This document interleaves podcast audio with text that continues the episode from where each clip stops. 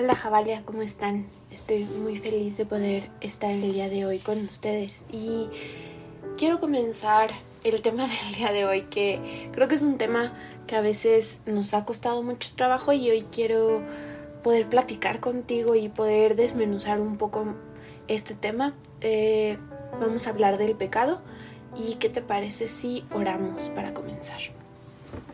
Jesús, gracias porque tú estás con nosotros, gracias porque tú hablas a nuestra vida y tú tienes planes de bien y no de mal. Gracias porque sabemos que somos hijos de Dios, Señor, gracias a tu sacrificio. Te pedimos que tomes el control de estos minutos, que tomes el control de mi boca y que todo se haga conforme a tu voluntad. En el nombre de Cristo Jesús. Amén. Y como te decía, el día de hoy vamos a hablar acerca del pecado y, sé que es un tema muy complejo, es muy extenso, es toda una doctrina, pero eh, quiero sacar un par de puntos muy importantes para que tú y yo podamos conocer más de qué es el pecado y, que estemos todos en, en el mismo entendido que gracias al sacrificio de Cristo tú y yo podemos ser llamados hijos de Dios. Y voy a comenzar leyéndote Romanos 5. Eh, voy a leer a partir del versículo 12. Y dice, Por tanto, como el pecado entró en el mundo por un hombre, y por el pecado la muerte, así la muerte pasó a todos los hombres por cuanto todos pecaron. Pues antes de la ley había pecado en el mundo, pero donde no hay ley no se inculpa el pecado. No obstante, reinó la muerte desde Adán hasta Moisés, aun en los que no pecaron a la manera de la transgresión de Adán, el cual es figura del que había de venir. Pero el don no fue como la transgresión, porque si por la transgresión de aquel uno murieron, los muchos abundaron mucho más. Para los muchos la gracia y el, y el don de Dios por la gracia de un hombre, Jesucristo. Y con el don no sucede como en el caso de aquel uno que pecó, porque ciertamente el juicio vino a causa de un solo pecado para condenación, pero el don vino a causa de muchas transgresiones para justificación.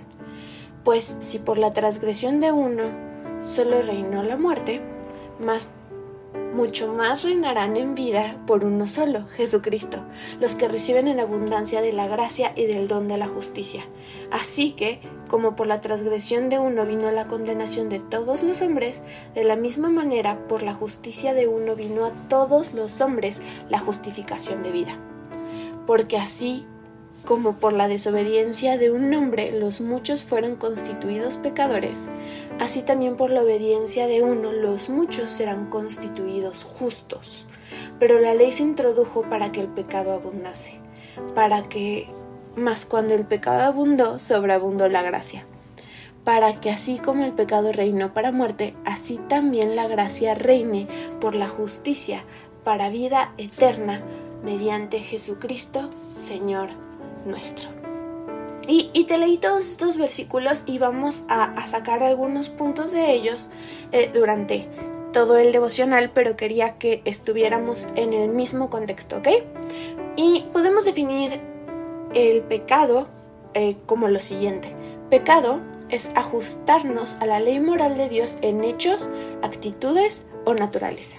No ajustarnos. Que tú y yo no estemos yendo de acuerdo a la voluntad de Dios.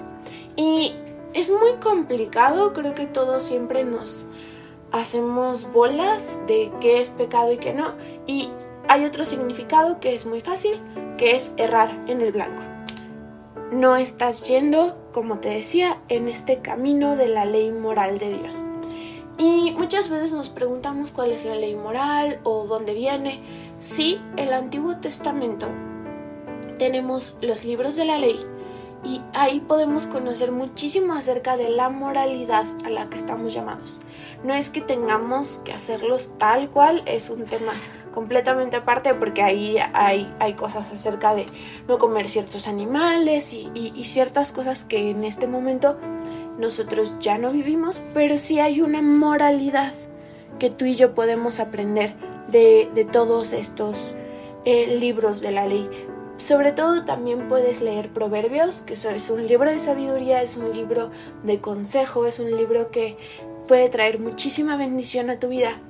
Pero aquí lo importante entender es que el pecado es todo lo que no daña el blanco. ¿Y por qué te leo Romanos? Porque estamos hablando de Jesús y estamos hablando de la Pascua y estamos disfrutando tanto este tiempo de, conocer más de Cristo que también tenemos que verlo como el Salvador y gracias a Él que nuestros pecados fueron perdonados. Y cuando te leía esto acerca de la transgresión, eh, Pablo nos, nos está escribiendo en Romanos y nos está diciendo que mediante la transgresión de un hombre, muchos fueron constituidos pecadores. Bueno, la palabra constituido viene del griego katestadesesan, ¿ok? Que es un indicativo que denota una completa acción en el pasado. O sea, tú y yo tenemos este pecado porque vino de Adán, ¿ok? Cuando Adán pecó, Dios consideró pecadores a todos los que descendieron de Adán. Gracias a este pecado, tú y yo estamos constitu estamos pues considerados más bien como pecadores, ¿ok? Y en todos estos versículos podemos ver que la raza humana está representada por Adán, ¿ok? El momento de la prueba en el Edén, cuando Adán y Eva comen del fruto, tú y yo estamos siendo representados por ellos. Entonces, como representante, Adán pecó. Y eso hace que tú y yo también seamos culpables. ¿Ok? Dios nos considera culpables como Adán.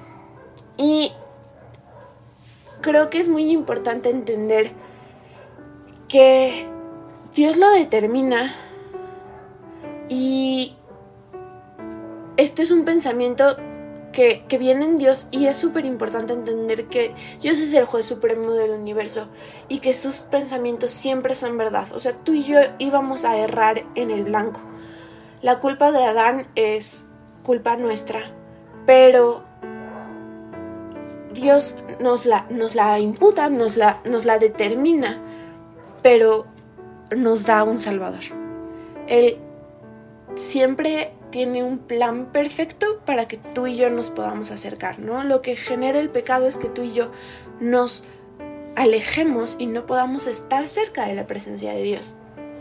Pero Jesús viene y Dios viene a través de Jesús y muere por nosotros. Y es la parte más bonita del Evangelio. Lo hace simplemente por amor. Y hay un par de puntos que me gustaría que, este, que platicáramos. Y como te decía, el punto número uno es que, bueno, todos somos pecadores delante de Dios. Eh, número dos, todos tenemos responsabilidad sobre nuestras acciones y el tener que pedir perdón, ya que nos van a pedir cuentas por nuestras acciones. Sí, tú y yo tenemos que entender esta parte, que vamos a todos en algún momento eh, presentar cuentas acerca de nuestras acciones y en nuestros pecados.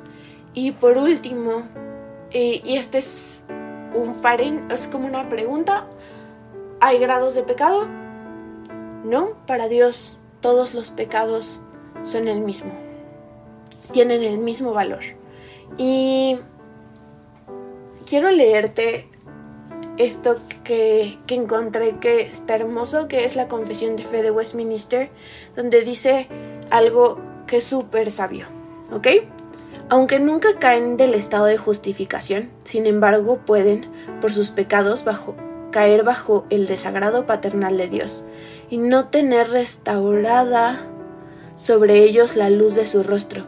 Mientras no confiesen humildemente sus pecados, rueguen perdón y renueven su fe y arrepentimiento. Ok, tus pecados y mis pecados pueden ser perdonados, sí.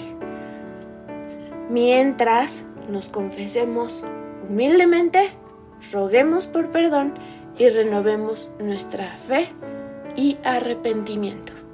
Tú y yo tenemos que estar conscientes de que erramos en el blanco y que Dios es tan bueno que vino a la tierra para que tú y yo podamos ser perdonados, ¿no? Y quiero leerte em, un pedazo de un ensayo de C.S. Lewis que se llama Sobre el perdón. Está en su libro El peso de la gloria. Y dice lo siguiente.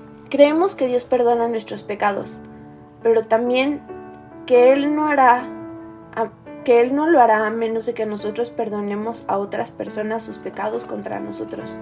No hay duda de la segunda parte de esta declaración. Está en el Padre nuestro. Fue expresado enfáticamente por nuestro Señor. Si no perdonas, no serás perdonado. Ninguna parte de su enseñanza es más clara y no hay excepciones. Tú y yo tenemos que entender que tenemos que perdonar para poder ser perdonados. Y me encanta cómo Lewis nos dice, o sea, está en el Padre nuestro.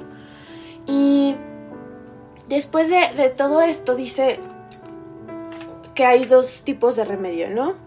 Uno es entender que Dios conoce todas nuestras excusas y que Él puede perdonar nuestros pecados, pero tenemos que acercarnos y poderlo hablar con Él, ¿no? Y la segunda, que te la voy a leer, es creer real y verdaderamente en el perdón de los pecados, ¿ok? El perdón real significa mirar directamente al pecado, a ese que queda sin ninguna excusa, después de todas las concesiones que se han hecho, y verlo con todo su horror, su suciedad, su vileza y malicia, y a pesar de todo, reconciliarse completamente con el hombre que lo ha cometido. Eso, y solo eso es perdón. Podemos siempre recibirlo de Dios si lo pedimos. Estar conscientes de que no somos personas perfectas, de que erramos en el blanco y de que no siempre vamos a hacer las cosas bien es importante pero no es una excusa para errar en el blanco. Y tenemos que aprender que todo siempre va interconectado. Si tú y yo no perdonamos, vamos a tener rencor en nuestro corazón. Y eso va en contra de ir en el camino de Dios. Si tú y yo no somos justicia y no mostramos esta justificación por medio de nuestras acciones, estamos yendo en contra de la voluntad de Dios. Si tú y yo no nos damos cuenta que no lo podemos hacer solos, de que necesitamos a un Salvador, de que necesitamos un guía, no vamos a lograr llegar al blanco. Y hay algo que me gusta mucho recordarme, porque el peor juzgando los pecados de uno es uno mismo. Tú y yo siempre nos vamos a juzgar más fuerte. Pero cuando yo veo la ley y me impresiona, porque puedes leer, hay más de casi cuatro, cuatro o cinco libros escritos acerca de la ley. Y cuando tú los los lees te das cuenta que realmente el pueblo judío, o sea, que tú y yo, que el pueblo de Dios, no iba a poderlo hacer sin Dios. No iba a poder cumplir todas estas normas, todas estas todos estos pasos. Necesitaban de Dios para poderlos cumplir. Si tú y yo tenemos una verdadera relación con Jesús, si llegamos a este punto donde dice Lewis, de arrepentimiento. Y como menciono, te menciono en la confesión de fe de Westminster, confesamos humildemente nuestros pecados y nos damos cuenta que no podemos solos, no vamos a poder llegar a nada. No vamos a poder tener una vida y una relación con Dios que te lleve a crecer en tu fe, sino que, como te estaba diciendo, nos estamos juzgando tanto todo el tiempo, todo el tiempo, que siempre vas a vivir en condenación, siempre vas a vivir tú enojado contigo mismo. Y cuando leía esta parte que te, que te leía del peso de la gloria, obviamente es muy importante entender que tenemos que perdonar a los demás, pero también nos tenemos que perdonar a nosotros mismos. No somos personas perfectas. No tenemos la opción tal vez de poder vivir una vida completamente perfecta porque somos humanos. Pero podemos vivir una vida completamente perfecta cuando tú y yo realmente tenemos una comunión con Dios. Cuando tú y yo entendemos el sacrificio de Jesús y vivimos una vida en fe y caminamos este caminar de fe con Dios, vamos a poder vivir una vida donde el pecado no es algo que reine tu vida, no es algo que te esté juzgando todo el tiempo, sino que tú vas a vivir en la gracia. Y te quiero leer Juan 15:4 que dice, así como ninguna rama puede dar fruto por sí misma, sino que tiene que permanecer en la vid, así tampoco ustedes pueden dar fruto si no permanecen en mí. Tú y yo estamos llamados a dar fruto, pero no podemos darlo si no estamos con Jesús. Es la única forma en la cual tú y yo vamos a poder dar fruto. Y es increíble porque no lo hacemos nosotros, lo hace Dios en nosotros y no lo hacemos para nuestra gloria, lo hacemos para la gloria de Dios. Y ahí es donde entendemos que nuestra vida es una vida de servicio, una vida que va y muestra a Jesús, una vida que enseña que, que Jesús vive. Tú y yo podemos ser embajadores del reino de Dios cuando entendemos que sin Él nada puede ser hecho. Y espero que el día de hoy esto quede en tu corazón. Es tan importante entender que sin Él no somos nada y no vamos a poderlo lograr porque estamos llamados a ser discípulos a las naciones, pero no podemos hacerlo sin Dios. No podemos dar en el blanco si no tenemos una comunión, una relación y estamos cercanos a Dios. Quiero invitarte a que el día de hoy oremos y que tu oración sea una, oración humilde, donde entendamos y tengamos fe en que nuestro arrepentimiento nos permite ser salvos y nos permite vivir una vida y un caminar con Cristo. Eh, vamos a orar y te invito a que lo hagamos con toda esta fe. vamos a orar el Padre nuestro vamos a, recordar esto y, no lo tomes como una oración que te sabes, sino vamos a razonarla y vamos a hablar con Dios. Padre nuestro que estás en el cielo, santificado sea tu nombre. Venga a nosotros tu reino. Hágase, Señor, tu voluntad, así en la tierra como en el cielo. Danos hoy nuestro pan de cada día y perdona nuestras ofensas, como también nosotros perdonamos a los que nos ofenden. No nos dejes caer en la tentación y líbranos del mal. Amén. Amén. Te invito a que sigas escuchando estos podcasts, a que sigamos llevando este camino hacia la Pascua y nos vemos el día de mañana para poder platicar acerca del Domingo de Ramos. Nos vemos. Bonito día.